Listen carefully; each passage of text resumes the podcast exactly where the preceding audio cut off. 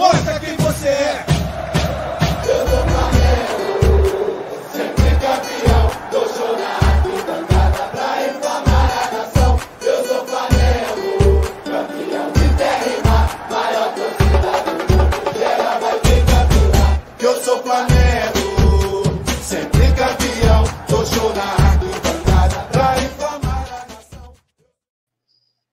Muito boa noite, nação rubro-negra! Sejam todos muito bem-vindos a mais uma live zona aqui no canal Zona Rubro-Negra. Você que está chegando agora, não vamos nos esquecer, já deixa aquele like para ajudar o canal. Se inscreve, é claro, para você estar sempre ligado em tudo que está rolando no dia a dia do Flamengo. E para isso, também não pode deixar de ativar o sininho para receber todas as notificações. Uma boa noite para ele, Ricardo Perrota, no frio de São Paulo. Como é que você está?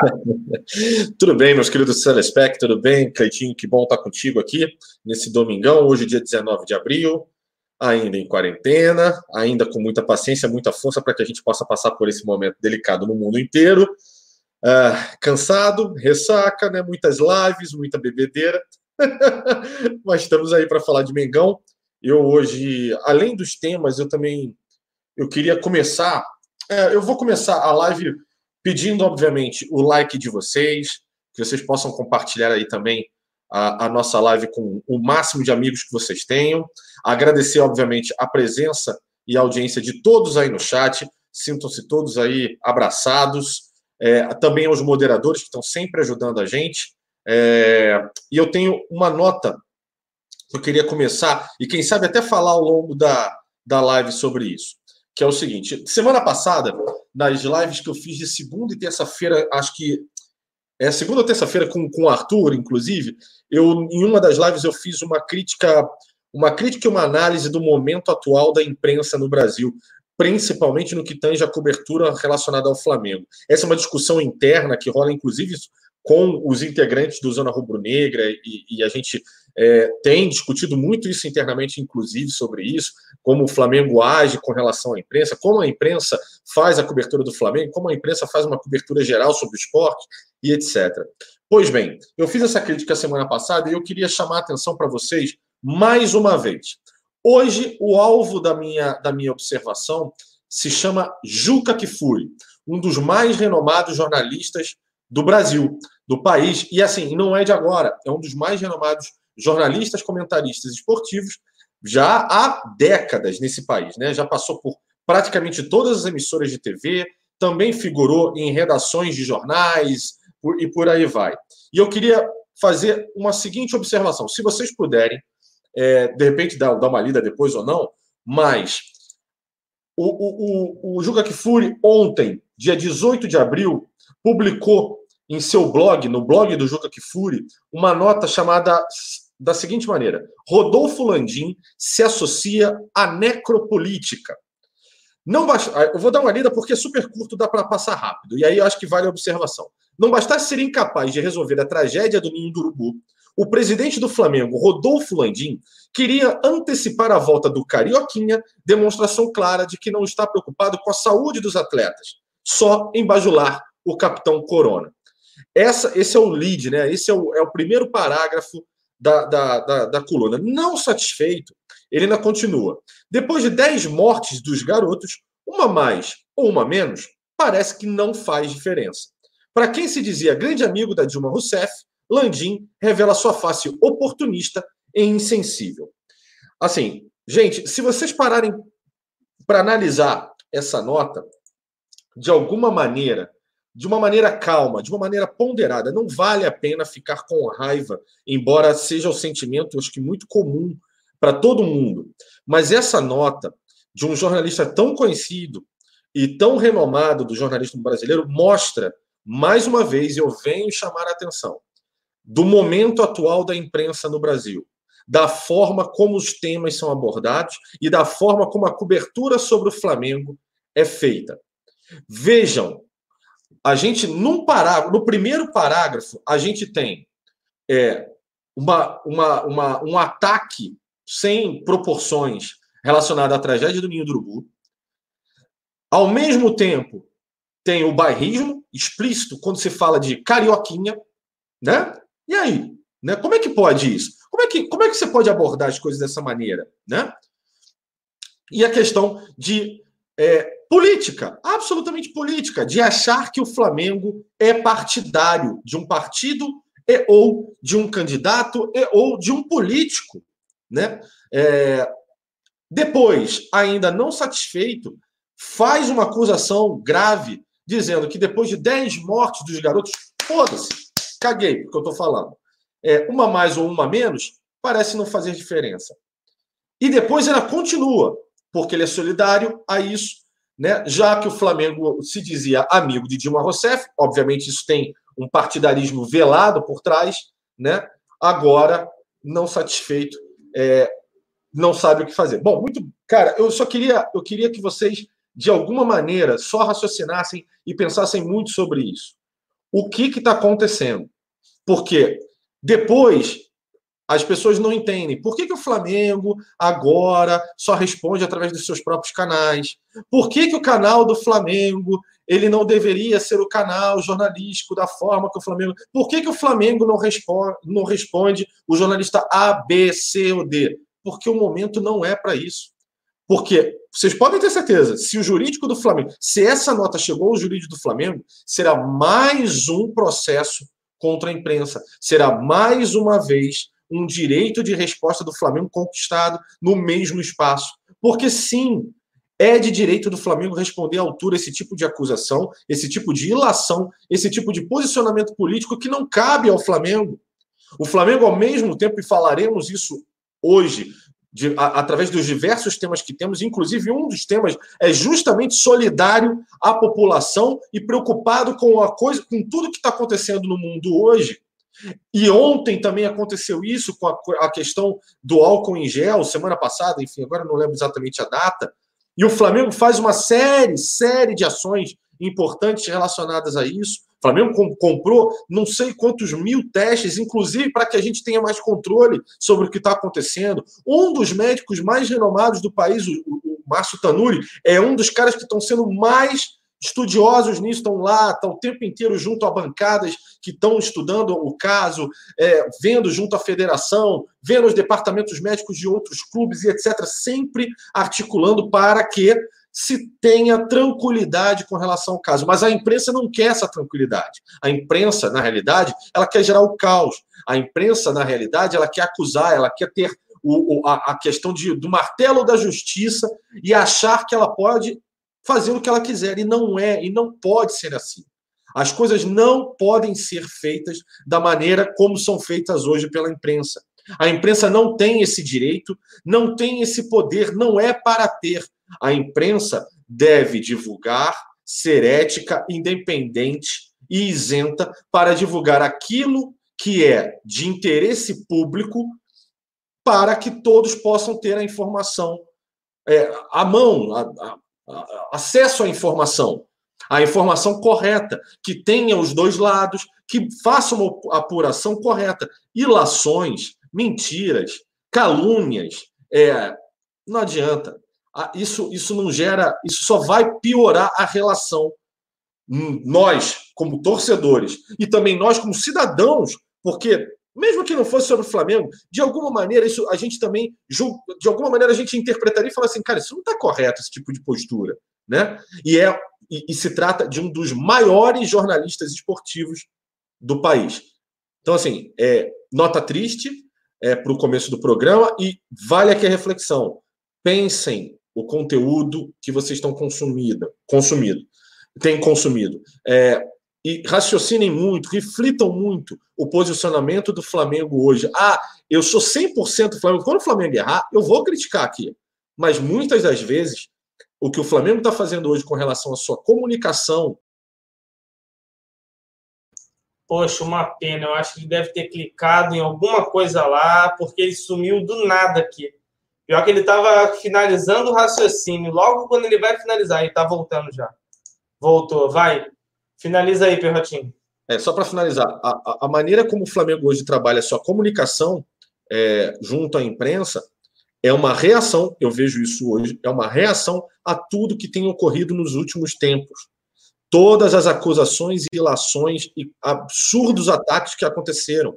Rádio Jovem Pan, Rede Globo, Fox. E aí, ó, só para vocês lembrarem, só para vocês lembrarem, vou lembrar. O da Jovem Pan, eu não lembro agora o nome do, do, do jornalista, do, do radialista, não lembro agora, tá?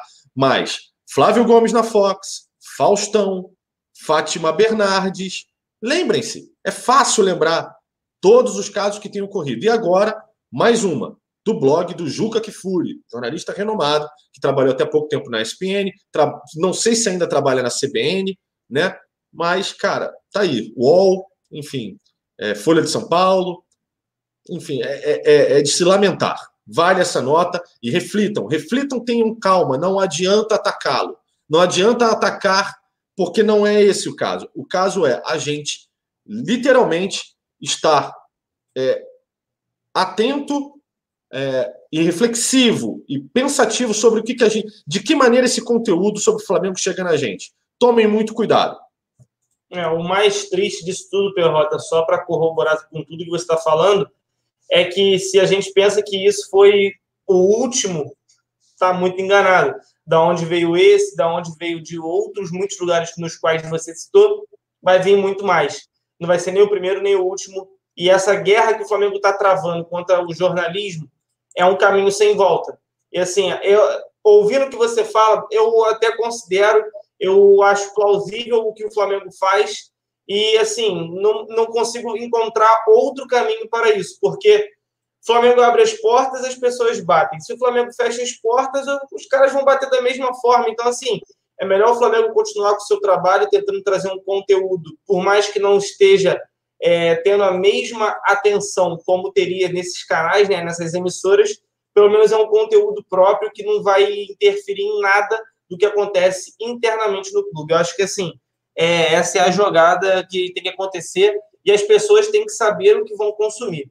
É muito ruim começar uma live falando justamente sobre isso, porque a gente acaba também consumindo. Mas assim, é, é muito triste da mesma forma a gente ter que ler isso e como a gente está sendo aqui um canal, né, uma parte de uma comunicação que envolve o Flamengo, a gente tem que dar o nosso parecer sempre. A gente não pode ser isento em muitas coisas. Então, assim, muito bom você ter falado sobre isso. Acho que deixa as pessoas bem alertas. Mas pelo que eu estou vendo aqui no chat, o pessoal participando bastante, muita gente já está ligada nas coisas que estão acontecendo aí, principalmente para interferir e vindo ah, nem contra o Flamengo, mas para colidir com o Flamengo. E a gente sabe, eles estão tentando derrubar, né, Perrota? Eles estão vendo que o Flamengo está começando a se estruturar e os ataques vão ter que começar a aparecer para ver se desestabiliza o Flamengo de alguma maneira, né? Então, muito triste, cara, muito triste mesmo. A grande verdade é que a gente é refém hoje de um mundo que ele serve a algum a, alguma instituição ou algum lado. É, a gente sempre é refém. A gente, é, por exemplo, quando o Flamengo tinha na figura do seu presidente o Eduardo Bandeira de Mello, que inclusive está numa live agora e daqui a pouco a gente deve saber da, de mais notícias sobre isso.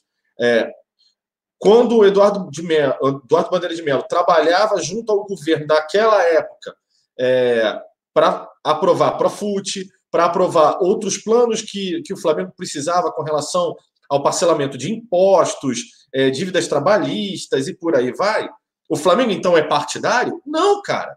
O, o, o clube, ou seus dirigentes, ou nós, torcedores, nós, é, nós, assim, se a gente tem alguém que nos governa, tem alguém que, que serve a gente, porque sim, somos o povo, é, a gente precisa dialogar com alguém que está ali representando uma instituição, representando alguma, algum, algum cargo público, a gente vai lidar com isso, a gente vai dialogar, a gente vai, é, é, como é que eu posso dizer, negociar algo para que a, vida comum, a vida popular, a vida de um clube, a vida de uma, de um, de uma camada é, de profissionais, de uma camada de, de empresas, enfim, possa, possa viver, enfim, possa ter algum movimento benéfico para todo mundo.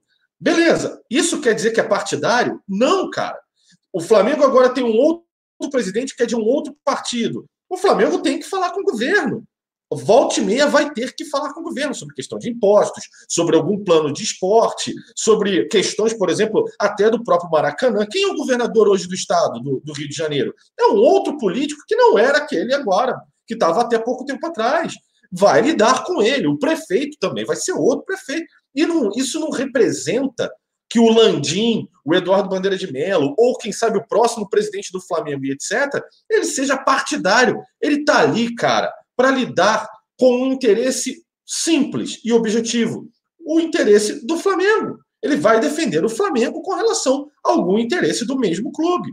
Só que os jornalistas eles têm essa necessidade de atacar, de fazer é, mau julgamento, de não apurar hoje as notícias, de não ter isenção, de não ter independência e querer jogar sobre uma camada da sociedade, uma camada de empresas, uma camada de clubes, seja lá quais forem, um partidarismo que às vezes não existe, cara. Às vezes, às vezes pode até existir, mas às vezes não existe. E isso é um desequilíbrio absurdo. E isso causa, causa é, uma série de problemas que as pessoas não conseguem perceber. Daqui a pouco a torcida do Flamengo vai estar brigando entre si, achando que o Landim é partidário em alguma coisa.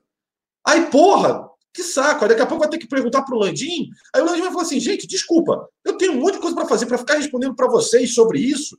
Entendeu? É, é, são, são ilações e lendas e coisas que acabam tornando, tomando um, um, um tamanho e tornando-se uma verdade mentirosa demais. Olha que coisa louca, né? É, e, e, cara, não faz o menor sentido. Então, assim, esse tipo de coluna do Kifuri e todas as matérias que vêm que vem atacando o Flamengo, e puta, tem Rizek aí no meio, tem o Jornal Extra que durante muito tempo também falou um monte de besteira do Flamengo, tem um monte de gente que faz.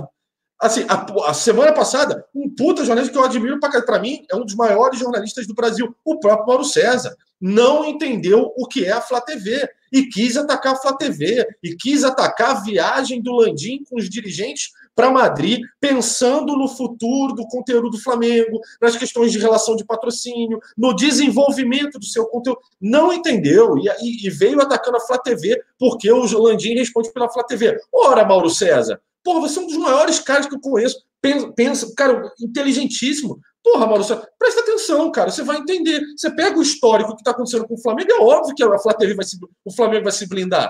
O Flamengo não vai dar entrevista para todo mundo. Agora, cabe ao jornalista também, com seu trabalho, sua inteligência, sua capacidade de ter fontes e, e de aproximação e por aí vai, de angariar essa entrevista. Por quê? Por que, que não consegue? Porque fala besteira, porque gera desconforto demais, porque gera ilações, porque volta e meia toma processo. Porra, para para pensar um pouco, cara. Pô, um pouco de consciência. Ah, hoje está todo mundo tão louco, mas tão, tão é, é, é, é um desastre diário a relação hoje da imprensa, seja qual for, com a camada de sociedade, clube, empresas, política, seja lá o que for. É uma, é uma, tá uma loucura, cara. Tá uma loucura. E esse é, é justamente o que não deveria acontecer. E aí seria mais fácil o relacionamento. Aí, quem sabe, o próprio Landim daria entrevistas às TVs, aos jornais, como deu há pouco tempo atrás. Tem uma entrevista do Landim para o jornal o Globo, que é do começo desse ano. Já aconteceu, cara. Já aconteceu. Entendeu? Só que não dá é para ficar essa, figurando essas loucuras que acontecem todo dia, esse ataque demasiado. Não dá para não dá para ser assim. É, assim, uma coisa é certa, né, Perrota? É, o Israel Zoner falou aqui: Mauro César não gosta do Landim. A gente não sabe qual é a, a, a proximidade que tem. Eu acho que não tem nem, não cabe nem a esse ponto, desse critério da gente entrar. Mas você está falando sobre blindagem. Mauro César, no passado, cobriu o Flamengo, na era gestão, na gestão do Eduardo Bandeira de Mello. Quando ele começou a atacar, simplesmente ele parou de cobrir. Por quê? Houve uma blindagem. A ESPN continuava cobrindo o Flamengo, mas o Mauro César foi afastado dessas coberturas. É simplesmente uma blindagem. O que aconteceu com ele é o que está acontecendo como um todo hoje. Acho que resume mais ou menos bem isso que você quis dizer. Concorda ou não?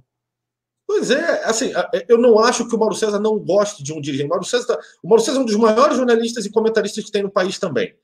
A questão é que, às vezes, e, e assim, pelo amor de Deus, a gente também não é obrigado a concordar com tudo que os jornalistas e os comentaristas, mesmo que sejam brilhantes, falam. Às vezes faz parte você dar um contraponto, como eu estou dando aqui. Para mim, eu tô, aí eu estou dando a minha opinião. Eu acho que o Mauro César está muito enganado com relação à questão de achar que a Flá TV ou os dirigentes do Flamengo deveriam é, tratar a, a, a, as questões jornalísticas que são de interesse público é, de maneira, da maneira que ele acha que tem que ser. Eu até concordo que sim, o Flamengo deveria prestar mais é, esclarecimentos sobre determinados assuntos, mas a gente também não sabe, a gente não vive o dia a dia. Muitas das vezes, por exemplo, nesse assunto tão delicado que é o, o acidente do ninho do urubu, muitas vezes tem, tem questão judicial já no meio.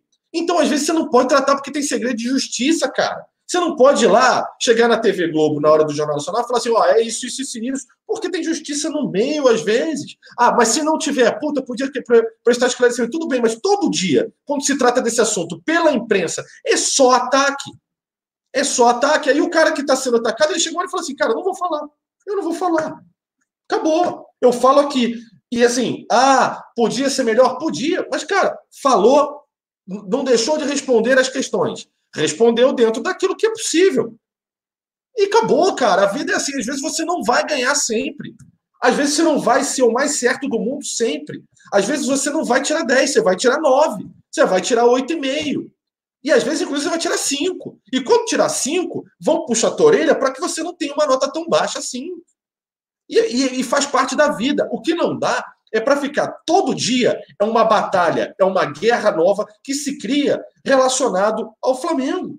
Por quê? Porque o jornalista quer, porque ele acordou de mau humor no dia e fala assim: vou foder o Flamengo.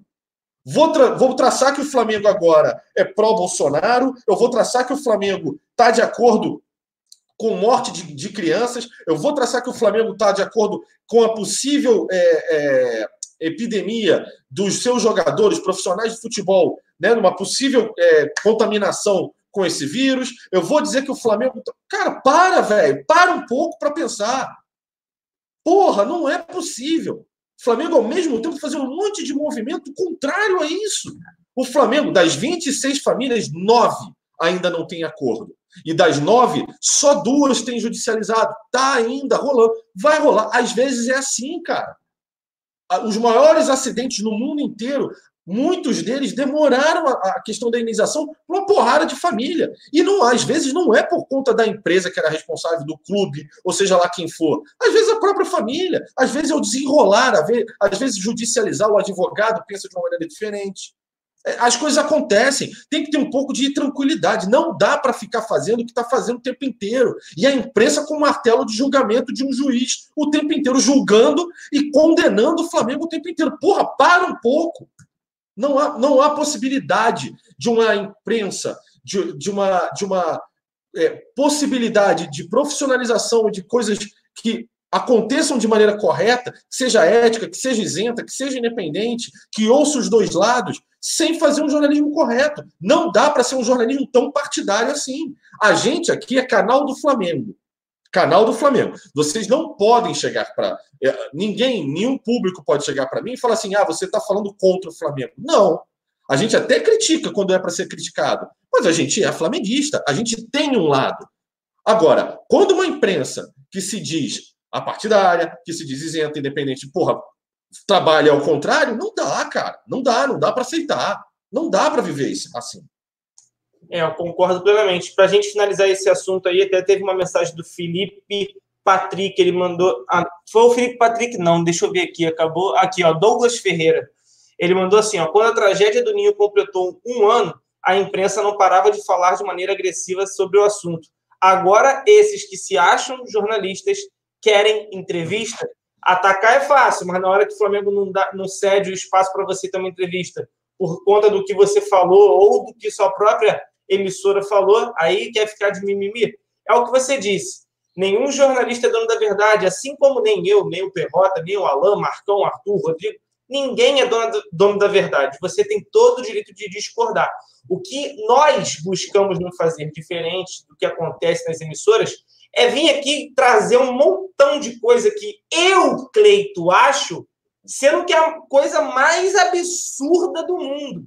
Vir e falar um monte de coisa sem ter um embasamento para falar aquilo. Então, para ficar no achismo, é melhor a gente nem fazer isso e falar apenas de Flamengo, que é o que mais interessa. A gente fica triste de não estar tá tendo futebol, porque quanto menos bola rolando tiver, mais brecha abre para esses caras ficarem tentando inventar algo para escrever. Ele dorme, poxa, hoje não foi fácil, não consegui. Aí o cara tem um sonho de madrugada, aí acorda é sobre isso que eu vou falar. Aí vai lá e começa a tecer um monte de coisas que não vem ao caso. É, enfim. Ratinha, vamos começar os temas da noite. Bom. Vamos começar falando sobre uma coisa bem bacana, né? Que o Flamengo liberou a utilização gratuita de sua marca para produção de máscaras. A autorização vale para pessoas físicas e microempresas com receita bruta de até 180 mil anuais. Medida tem validade até o final de agosto desse ano. Muito bacana saber que o Flamengo continua buscando alternativas para estar sempre apoiando é, causas nobres. E assim, é óbvio que é um valor muito alto, né? A gente sabe que nem todo mundo vai ter essa liberação, mas a gente sabe também, entende, por questão de pirataria, por questão de estar utilizando a marca de forma indevida, é uma maneira do Flamengo também se tranquilizar quanto à sua marca ser exposta em determinados produtos. Mesmo assim, bola dentro do Flamengo. O que, que você acha? mais uma boa iniciativa que mostra muito esse outro lado que eu estava agora há pouco comentando. É, a gente vive hoje um momento, um período muito delicado, né, para várias pessoas, né? Tem muita gente. Eu, eu, eu semana passada até cheguei a, a passar esses números, se não me engano, eram 9 milhões de desempregados no momento. É, é, um, é, é, muito delicado o momento que o mundo inteiro está passando. Aqueles que até, de repente, não estão desempregados, muitos deles estão tendo seus salários, de certa maneira, é, diminuídos, reduzidos, né, negociados. Né? Existe já uma medida provisória, se não me engano, que foi aprovada relacionada a isso. Então, muitos empresários, na verdade, muitas empresas têm usado tal prática para reduzir os salários também. Então, assim, todo mundo está sendo impactado no momento desse. Né? É, e acho que essa iniciativa ela ajuda muito, dá uma chance para aquele, é, para aquela pessoa física humilde, para aquela pessoa que precisa de uma de um sustento mínimo que seja, que ele possa produzir, trabalhar, vender a sua máscara, a máscara lá com a marca do Flamengo. Existe aí uma necessidade de um uso de um padrão né, para que seja implementado ali na máscara, para que não vire muito zoneado, o que, ok, tudo bem, faz parte, às vezes não é fácil, mas é, é interessante nesse, nesse sentido, porque é a marca do Flamengo cada vez mais, mais divulgada, é a marca do Flamengo, de certa maneira, é, trabalhando, como é que eu posso dizer, uma pauta positiva relacionada a esse período tão, tão, tão difícil que para muito tempo, durante muito tempo, a gente vai lembrar disso tudo que aconteceu. E, e é bom ter é, movimentos como esse como uma lembrança né, é, interessante de ajuda do clube, de ajuda institucional, para que possa, literalmente, se não mudar, até porque eu acho que não é a questão aqui de mudar a vida de alguém, mas ajudar, ter dado um auxílio, um alento, uma chance para aqueles que, porventura, estejam passando alguma necessidade, ter algum proveito dessa situação, conseguir trabalhar, gerar uma graninha aí para poder ter o pão na mesa todo dia, o leitinho, a água, enfim, aquilo que é necessário para sua sobrevivência. Né? Tão importante esse movimento, vejo com ótimos olhos. Tomara que seja um dos e não só o único. Né? A gente já teve a questão do álcool em gel, mas agora da máscara, e tomara que tenhamos próximos movimentos também. É possível que isso aconteça. Tomara, estou aqui na torcida e estou muito feliz que isso tenha acontecido.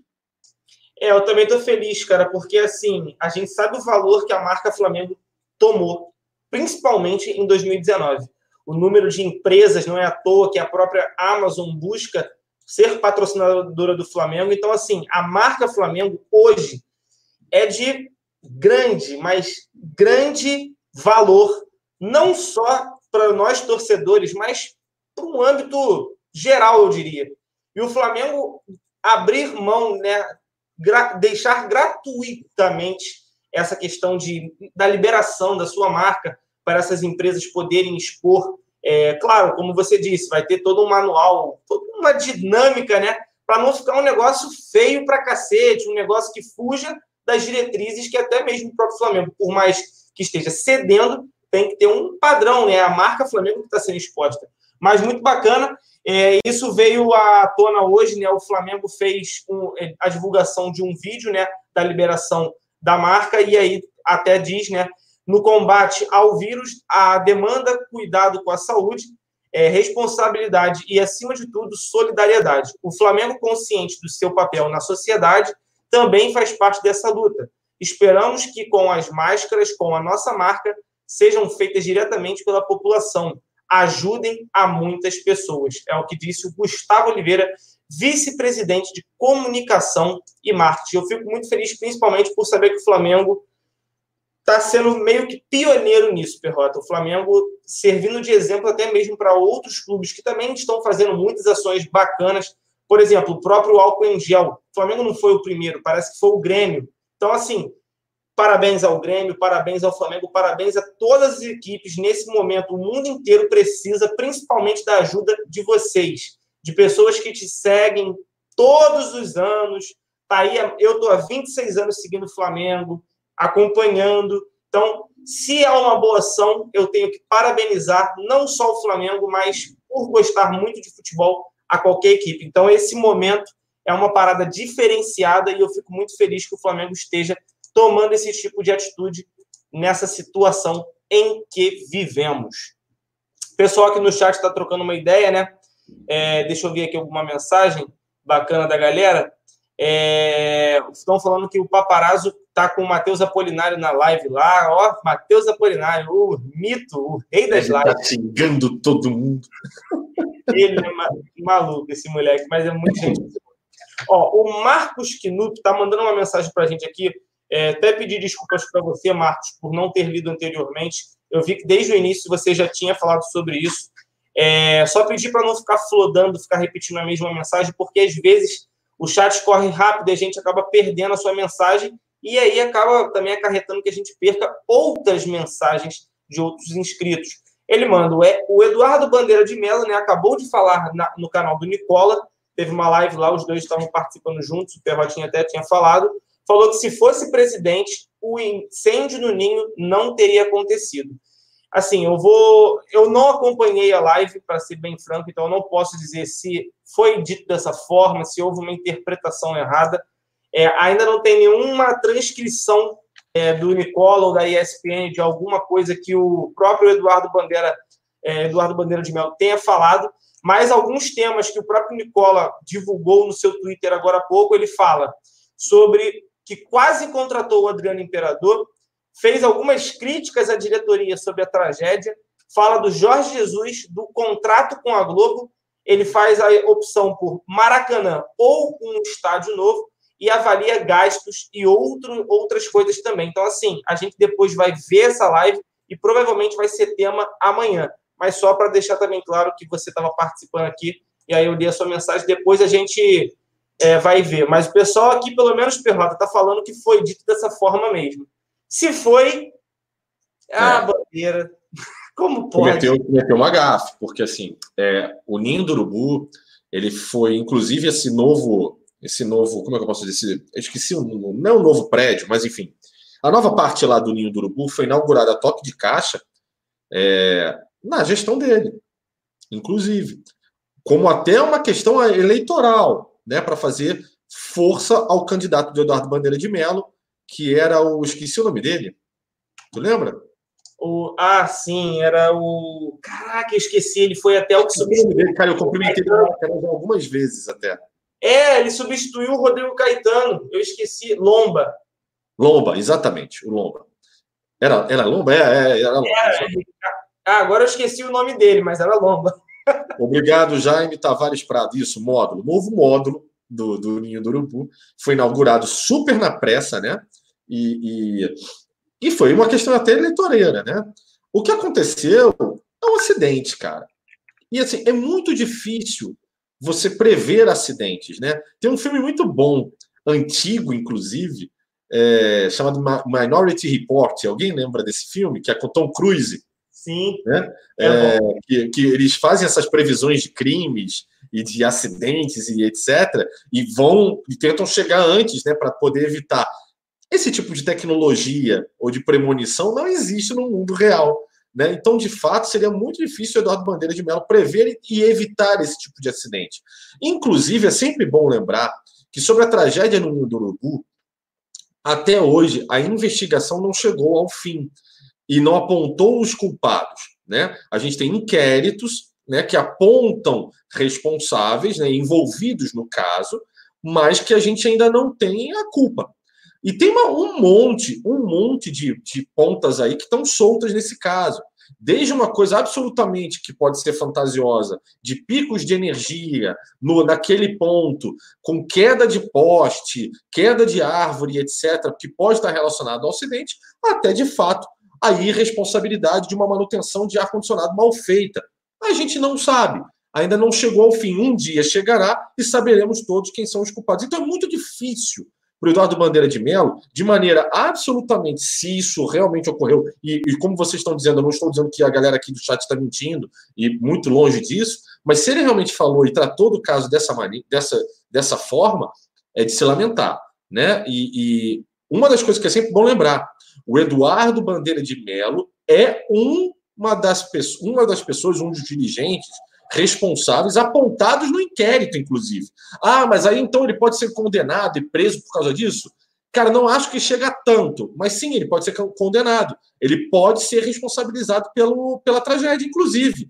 É muito estranho a gente ver esse tipo de conduta e posicionamento do ex-presidente do Flamengo dessa forma. Eu lamento muito. Vou ver o programa, é, com certeza, entre hoje e amanhã. Vou prestar atenção exatamente no que ele falou. Acredito que se ele tenha falado exatamente isso, é de um amadorismo, é de uma imbecilidade. Mas fazer o quê? A gente já vive num mundo muito doido, né? Mais um, menos um. a, a, verdade seja dita, Perrota, o Eduardo Bandeira de Mello, calado, é um poeta. Ele, quando abre a boca, quando ele decide falar alguma coisa, ele pode ter duas horas falando, pode ter certeza que por pelo menos cinco minutos vai sair uma atrocidade sem fim. A gente acompanhou ele por seis anos, cara. Seis anos. O que ele fez durante esses seis anos, financeiramente, incrível. Apesar de ter tido ajuda de muitas pessoas, mas, pô, mérito total. O cara estava participando ativamente. Bastava ele abrir a boca que você ficava puto com ele. Eu nunca vou esquecer uma live que você ficou puto com ele. Você falava, bandeira de mel, pede para sair. Pede, cara, é uma das primeiras lives do canal. É maravilhosa aquela live. Eu nunca vou esquecer, cara. E o nome do cara, a gente esqueceu. O nome do cara é Lomba. É Ricardo Lomba. É o Olha, meu nome ainda, para piorar. Fase maravilhosa. Mas é, é só para responder aqui. Interromper, mas você falou em filme. Eu tenho que recomendar um filme para você e para a galera do chat. Milagre na cela número Não vou 7. ver. Não vou ver. Assista, mano. Assista. Não, minha esposa passou mal, velho. Eu não vou assistir. Cara, ontem eu tava assistindo, eu olhava pro lado, a Gabriela tava escorrendo a lágrima. Eu olhava para frente, quando eu percebi, eu já tava chorando. Não, eu não, eu, eu, eu, eu, não tenho, eu, não tenho, eu não tenho condições. É, só para responder aqui, o, o, tem um, o Wagner, é, o Wagner, deixa eu pegar aqui, que mandou uma mensagem aqui para mim. Ah, caramba, Wagner Rocha, é isso? É, o Wagner Rocha. Wagner, não é uma questão de gostar ou não. Até a chegada do Rodolfo Landim à presidência do Flamengo, eu sempre disse, a, a torta direito, inclusive, que os dois maiores presidentes da história do Flamengo se chamam Márcio Braga e Eduardo Bandeira de Mello. O fato é que Eduardo Bandeira de Mello, na condução do futebol, né, porque ele quis ser presidente do Flamengo e também capitanear o futebol durante muito tempo. Acho que ele foi mal, mas o Eduardo Bandeira de Mello, junto à sua equipe, né, foi quem recuperou o Flamengo. E o Márcio Braga, por conta dos títulos, né? Isso até a chegada do Rodolfo Landim. Rodolfo Landim, sem dúvida alguma, é, escreveu nas páginas do Flamengo como o maior presidente do Flamengo. Primeiro, pelo as maiores contratações, a, a, hegemonia no esporte amador, a reestruturação de todo o clube praticamente, né, até a piscina Mirka, inclusive, é, um monte de coisa legal pra caramba que acontece na estrutura do Flamengo, superávit de grana, todos os títulos possíveis e imagináveis. Não tem como superar é, Rodolfo Landim. Só Rodolfo Landim pode superar Rodolfo Landim nesse momento. Apenas ele mesmo. O pessoal tá me zoando aqui, falando que eu tô parecendo pica-pau careca. Aí vocês pegam pesado. E tu falou, pô, que tu ia passar a máquina. É, ainda, ainda, ó, eu já peguei a máquina algumas vezes na mão. Vai acontecer. Calma. É isso. Pô, tá- quando eu tava pensando no início de live para hoje, aí o pô, o Perrota falou que ia, que ia vir careca, já ia começar cantando Bonde dos careca. Eita, pô, e larga o aço, bagulho doido. Ai, meu Deus do céu, vamos lá. Cheguei agora da, da, da Termas. Fala aí, André Fernandes, estamos juntos, cara. Seja bem-vindo aí. É, o Eliel Gomes falou: discordo. Rodolfo Landim embarcou no barco pronto. Assim fica fácil.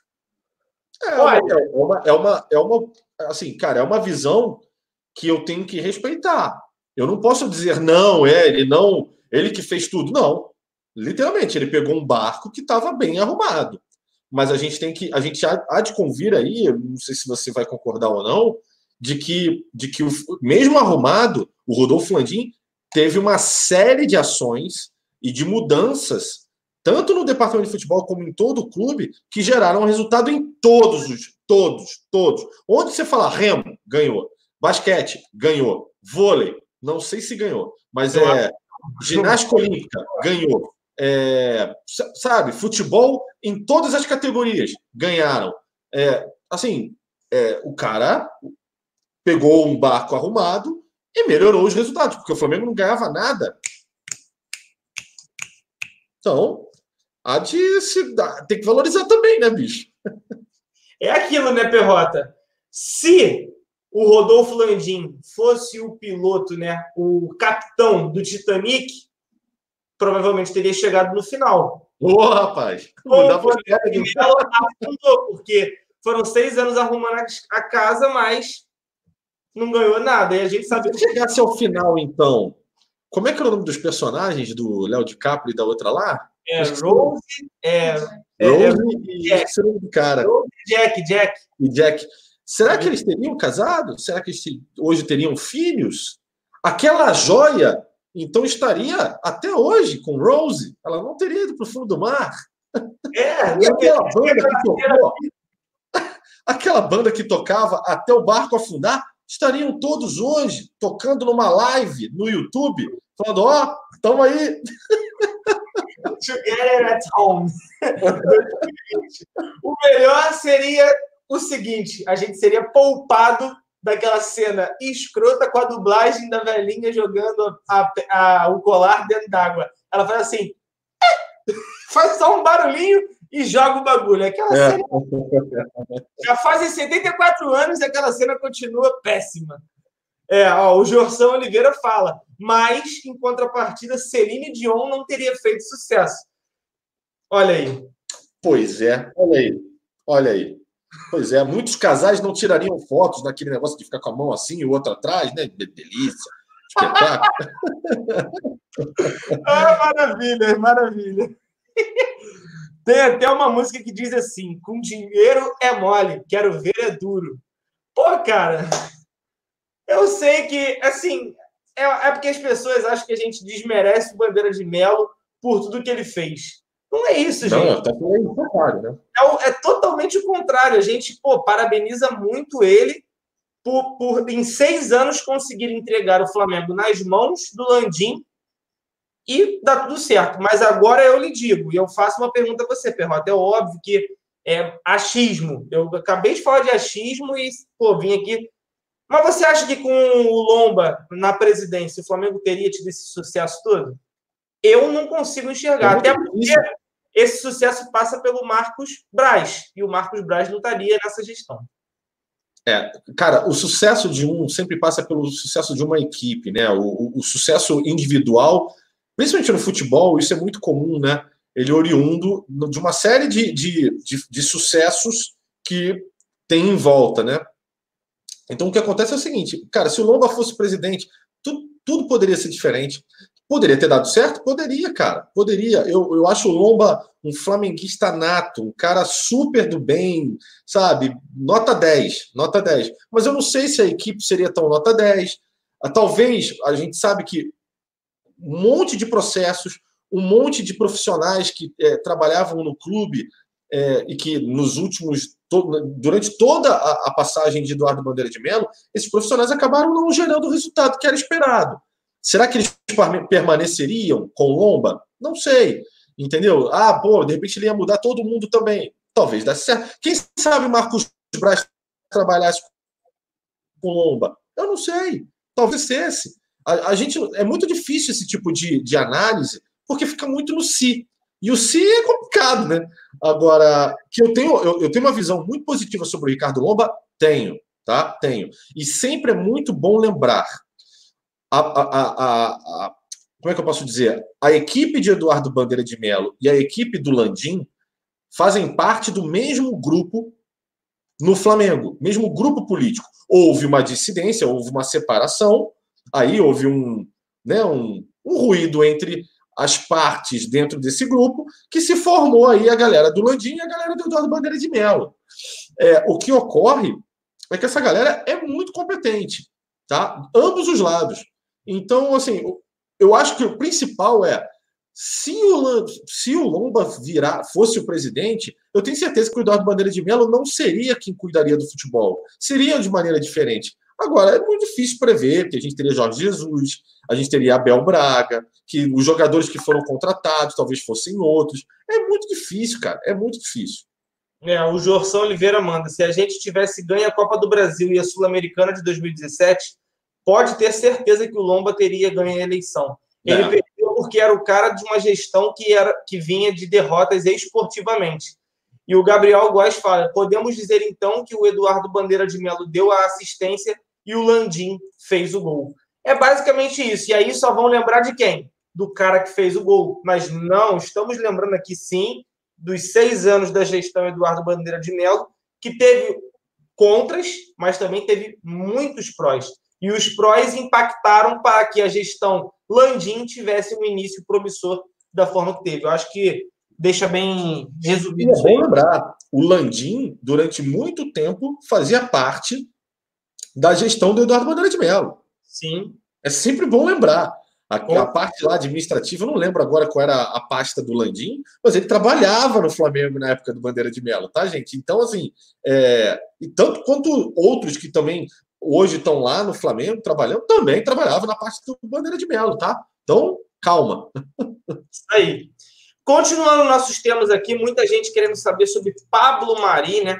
É, tá no nosso tema aí que o Flamengo pode ganhar. Maravilhoso, saudades eternas. Saudades, saudades. Agora só pela televisão não dá mais pra, não dá para acompanhar bastidores nos vestiários para ter cenas que vão deixar Ricardo Perrota enlouquecido. Mas enfim, né?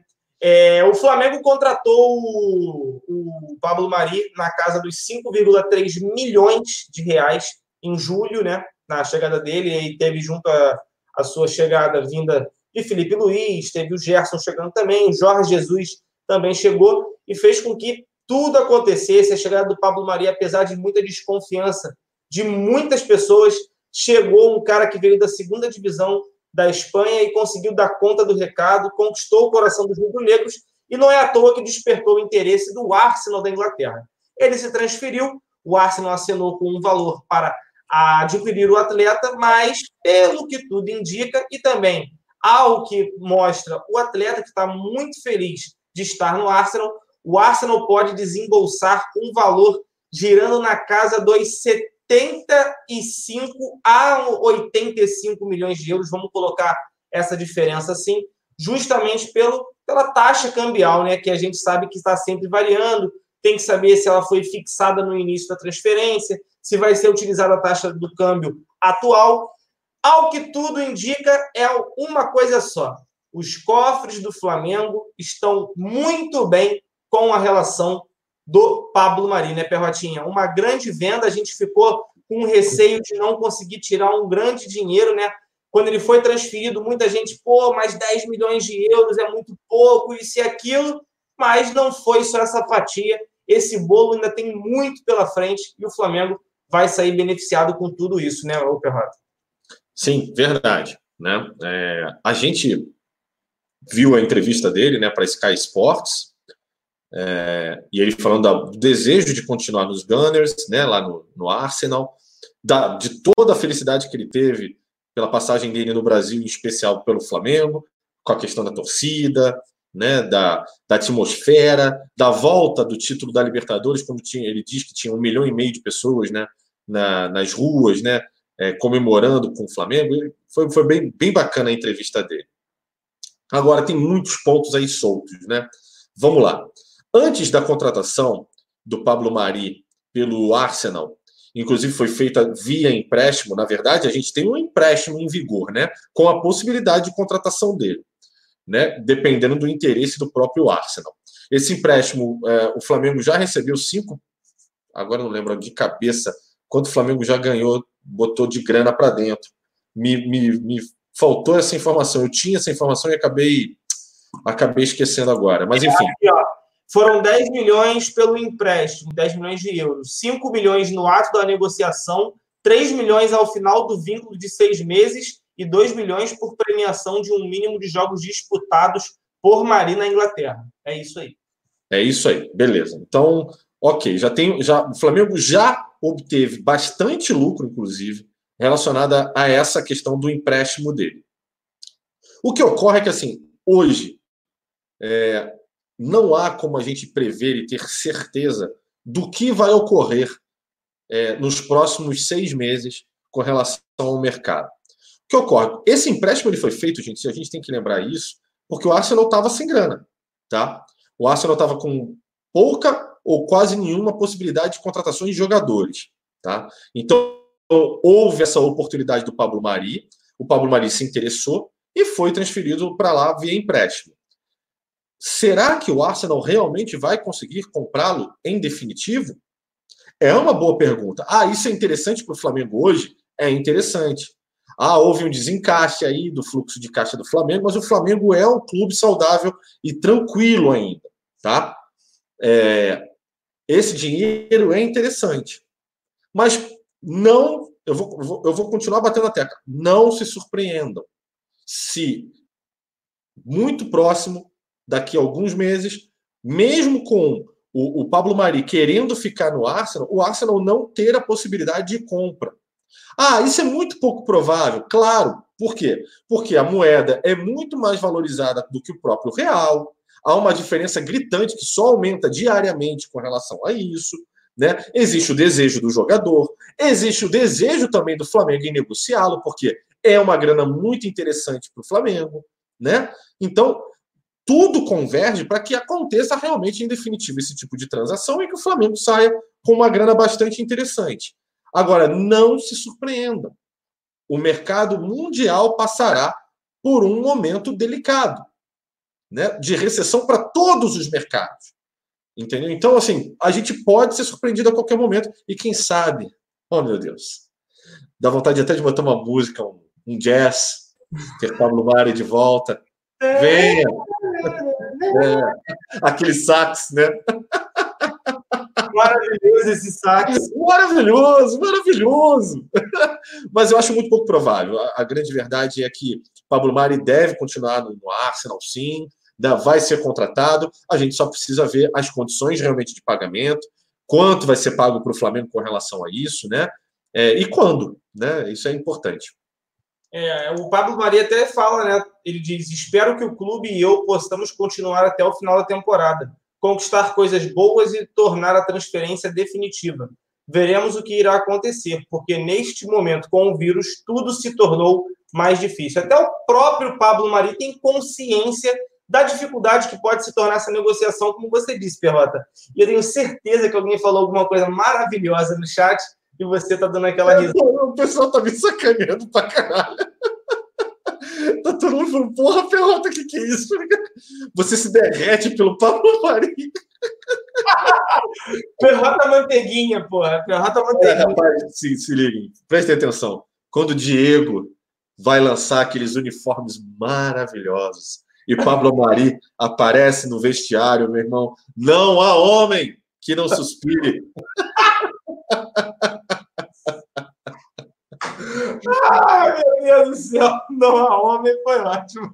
É, tá que pariu, meu irmão. Caralho. Aí, chegou teu filho aí no chat. Olha o que teu filho falou. Meu Esse aí, filho. esse tá dando ré no kibe firme. Alô, Rômulo! Uma boa noite, meu farsa. Chegou chegando. Uh, aí o Júnior Sobes manda. Também uma bunda daquela. Aí é difícil, né? Pessoal que é maravilhoso no chat. Esses momentos do Zona é o que faz esse canal ser o que é, cara. Esse canal é maravilhoso.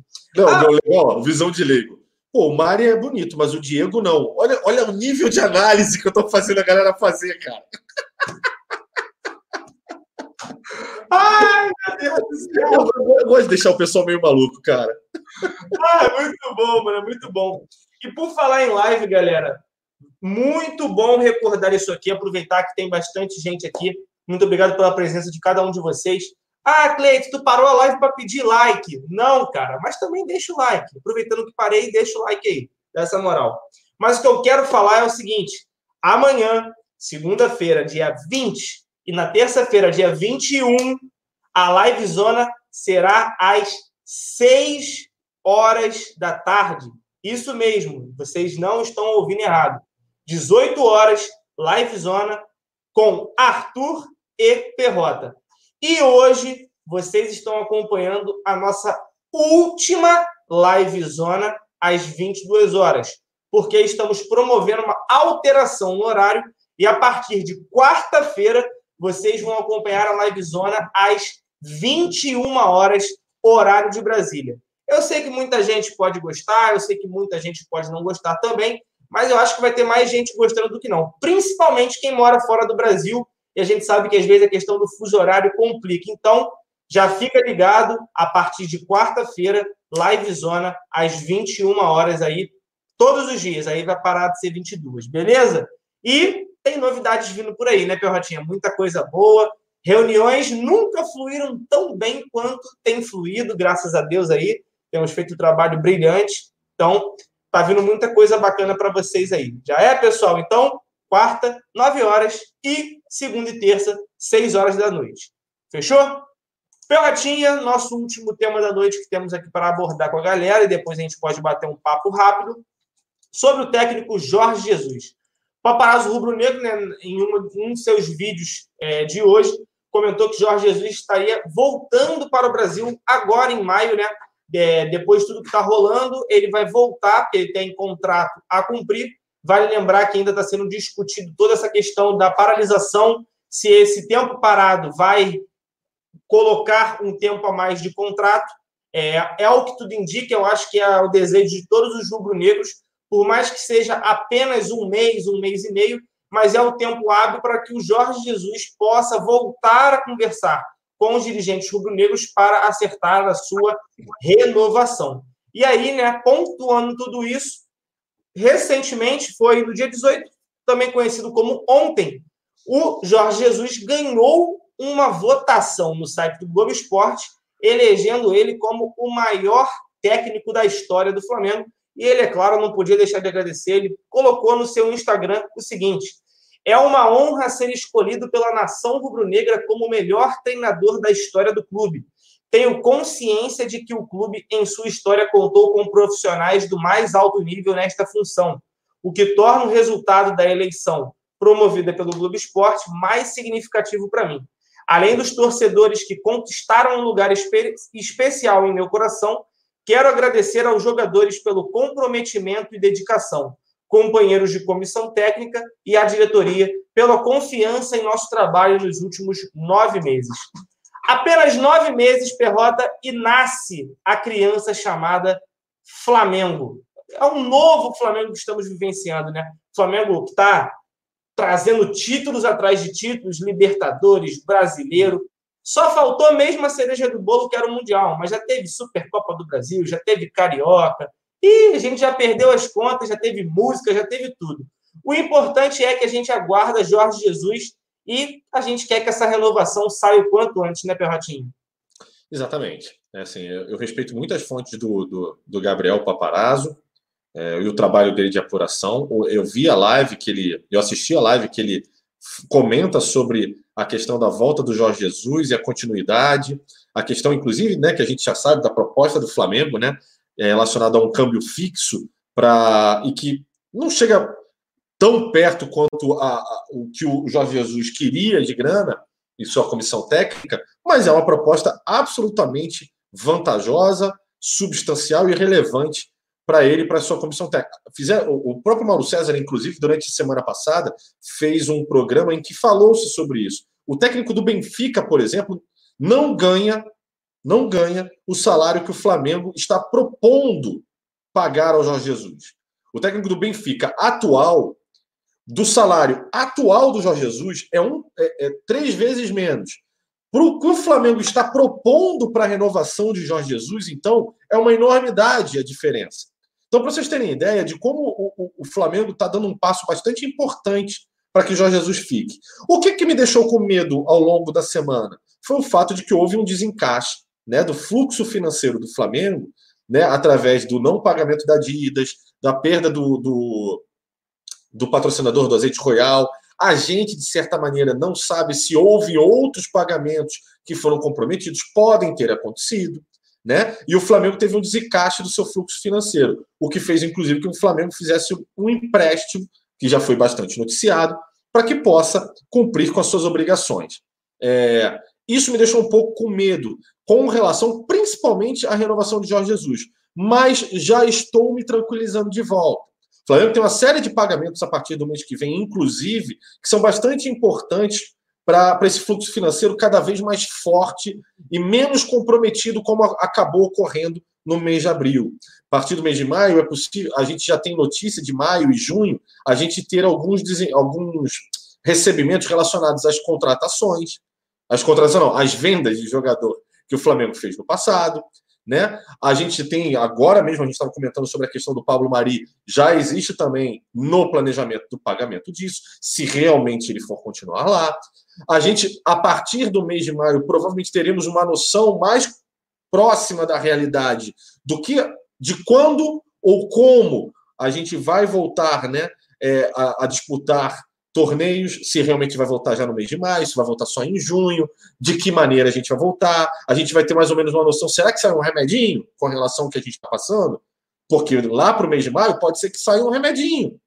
E se sair um remedinho, é, cara, na boa, é tudo que a gente precisa, né? E tomara que aconteça, né? Não é vacina, mas um remedinho, quem sabe, pode acontecer. E se acontecer, cara, muita coisa pode mudar né? Nesse interim. Então, tem muita coisa para tem muita água para passar debaixo dessa ponte. O que há de importante e que eu tratei como primeiro ponto ali, é, que o, o, o Gabriel Paparazzo trouxe para todos nós, é o fato de que uma fonte dele me passou que é muito possível que Jorge Jesus, em maio, já volte ao retorne ao Brasil, quando já tiver data do, do retorno das férias e etc., para to, tomar de novo é, a, retornar a, negociação e renovar com o Flamengo. Me parece muito natural esse movimento. Né? É, e aí eu fico muito esperançoso, porque realmente uma saída do Jorge Jesus neste momento do Flamengo seria danoso demais. Né? Comprometeria muito o trabalho do Flamengo, é, do que foi planejado, do que a gente ainda espera por vir né? do nosso time, do nosso grande, da nossa grande paixão. Então, assim, é, eu estou feliz com essa notícia. Ainda tem uma, uma dosezinha, mesmo que pequena, de medo com relação a ela. Eu espero que realmente isso se concretize. É, e se se concretizar o mais rápido possível, né? É, e que a gente consiga voltar à vida normal, se Deus quiser, muito em breve aí. Amém. Um grande abraço também para o nosso queridíssimo irmão Marcos Beton, que está aí na live. Marcão tá mandando salve para a galera aí agora, mas beijão, todo... Marcão, beijão, beijão. Ele mandou o pessoal deixar o like, se inscrever aí no canal, aí todo mundo começou a falar com ele, e aí é complicado, né? O horário, a idade também ali, o cara tá, deve estar tá cansado, deve estar tá ali tentando recompor as energias para mais uma semana. Então é difícil mandar mensagem para todo mundo, mas ele já deixou o salve para a rapaziada aí no chat.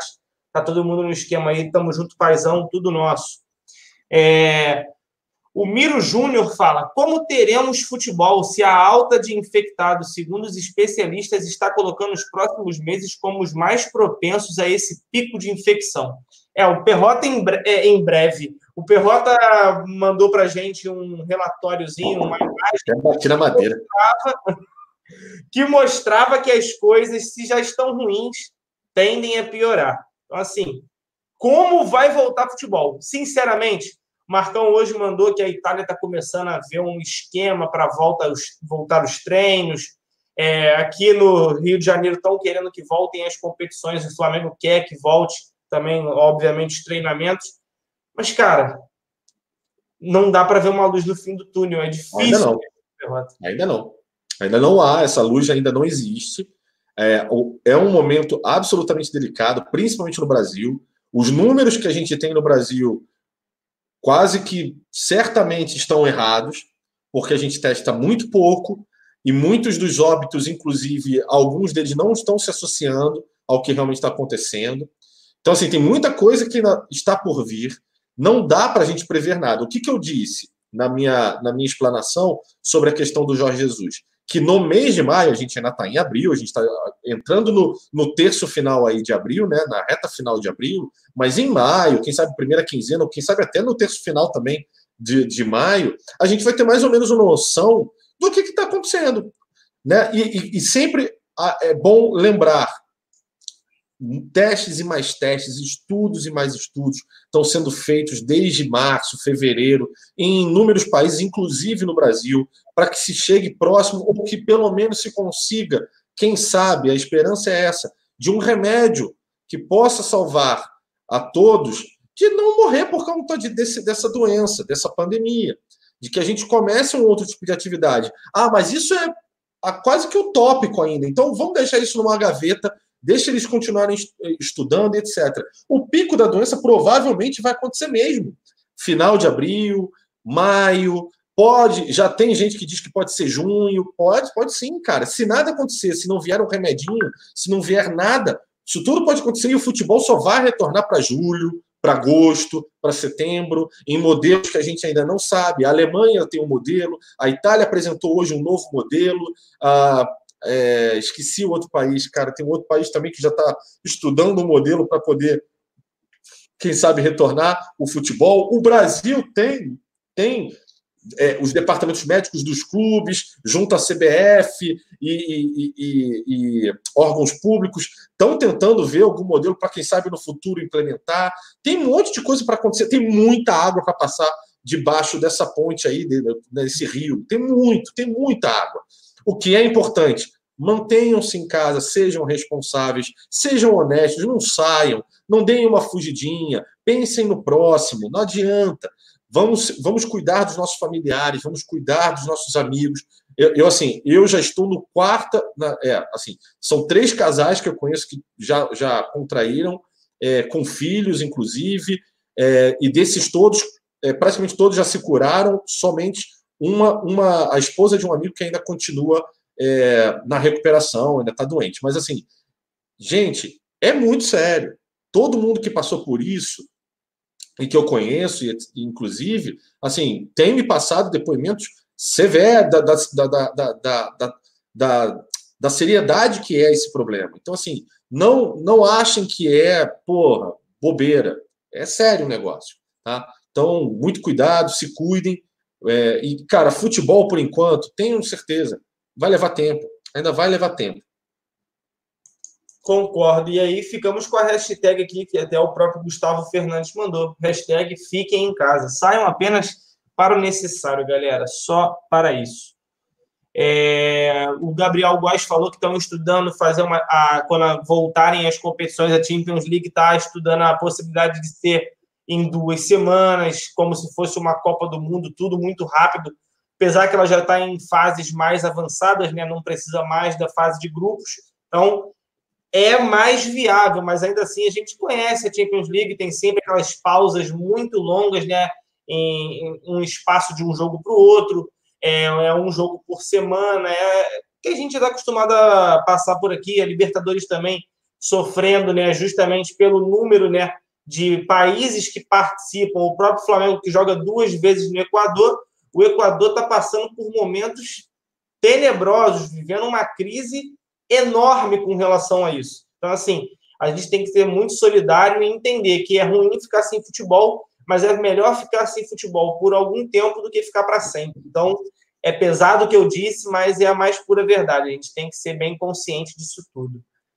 É, todo mundo ficando em casa aí para a gente poder ter dias felizes mais à frente. É, eu queria falar um negócio aqui, eu acabei esquecendo. Ah, importante. A Flá TV agora está trazendo esse conteúdo próprio, né? Como a gente estava dizendo no início da live, Perrotinha. Ela já divulgou a agenda da semana agora, né? Então, a gente já pode acompanhar. Inclusive, convido a todos para o próximo sábado. Já vou logo adiantar quem está na live. Sábado, o próximo sábado é dia 25. E por incrível que pareça, estou eu. Dia 25 estou com o Alan Garcia.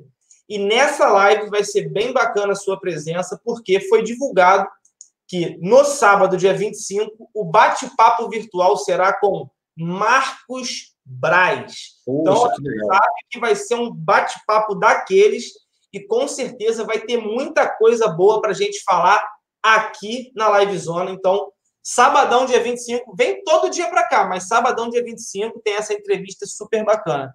Nos outros dias tem Michael, tem Vitinho, vai ter FP do Trem Bala, meu parceiro. Vai ter FP do Trem Bala, pessoal que gosta de funk aí. Vai ter na sexta-feira, sextou com FP. Vai ter o MGM, né, o Maurício Gomes de Matos amanhã. Tá bem bacana, tá bem maneiro a, Flá TV trazendo todo esse essa capilaridade de conteúdo aí para gente poder acompanhar. Então, show de bola. O Almeida Flá falou: estarei aqui, pode ter certeza. Perfeito. Tamo junto, cara. Perrotinha, alguma outra coisa que queira corroborar ou podemos finalizar a nossa live? No, eu não sei é, nem mais. 341 já. Aonde deixaram a gente chegar, cara? 341. É, 341 lives, 341 programas, meus amigos. É muita coisa, realmente. É, é bastante trabalhinho aí. Muita análise, muito suor, muito muita cabeça queimando aqui. É. Mas que bom que, pelo menos ao longo desse período, a gente teve muitas vitórias, né? O que é bastante importante, né? Com é bastante certeza. interessante. Eu vou Senhores... até pegar uma estatística bacana aqui, Perrota. Se liga nessa, então. Se liga nessa. O Zona Rubro Negra hoje já passou de 10 milhões de visualizações desde o início do canal até hoje. O canal que vai completar um ano e meio, mais ou menos, vai completar um ano e meio por aí, Cara, 10 milhões de visualizações. É, é Isso aí, agradecer muito né, a audiência e o carinho de vocês que estão aí do outro lado da telinha. Sem vocês não somos ninguém. Muito obrigado pela confiança, pelo carinho, da gente se divertir junto às vezes, de às vezes a gente também reclamar e sair no tapa aqui de vez em quando, mas faz parte. é muito bom tê-los aqui conosco e, cara, continuem, deem seu like, compartilhem, chamem seus amiguinhos, né? A gente está sempre aqui gerando conteúdo para vocês. Esse é um ano que a gente vai ter muita novidade, já começa agora com, a, com essa mudança de horário. Não esquecer, amanhã, né, segunda-feira e na próxima terça-feira, a gente vai fazer o programa às 18 horas.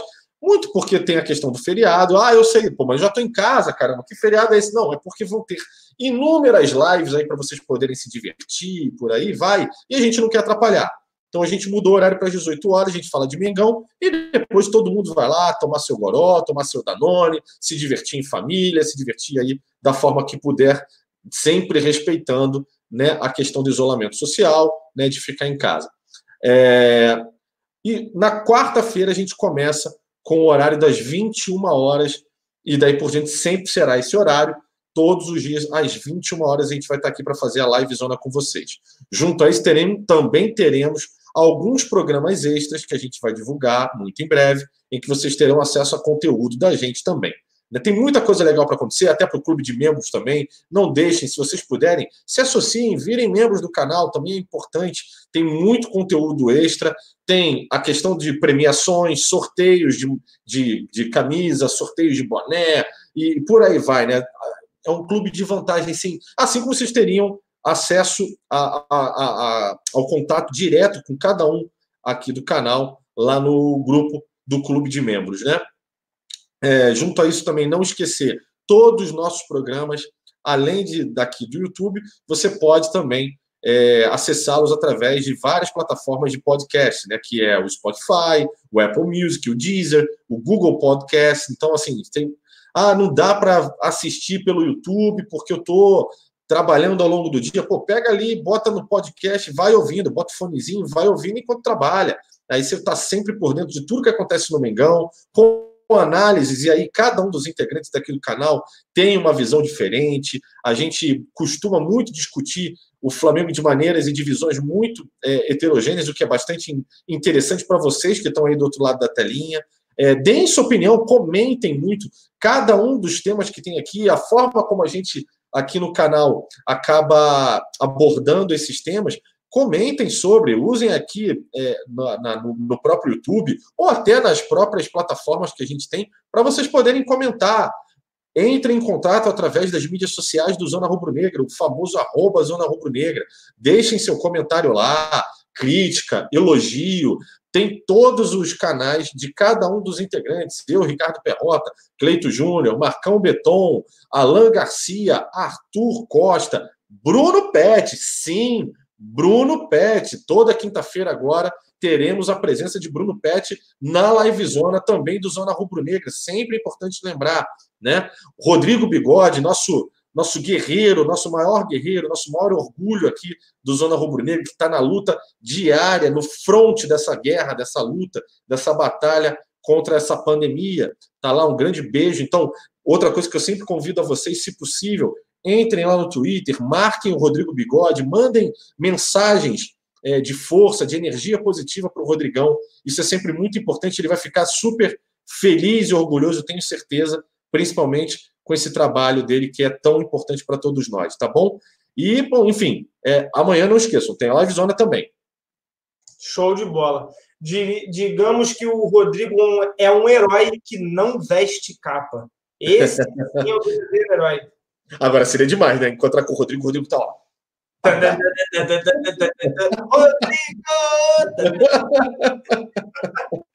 ah, muito bom, muito bom.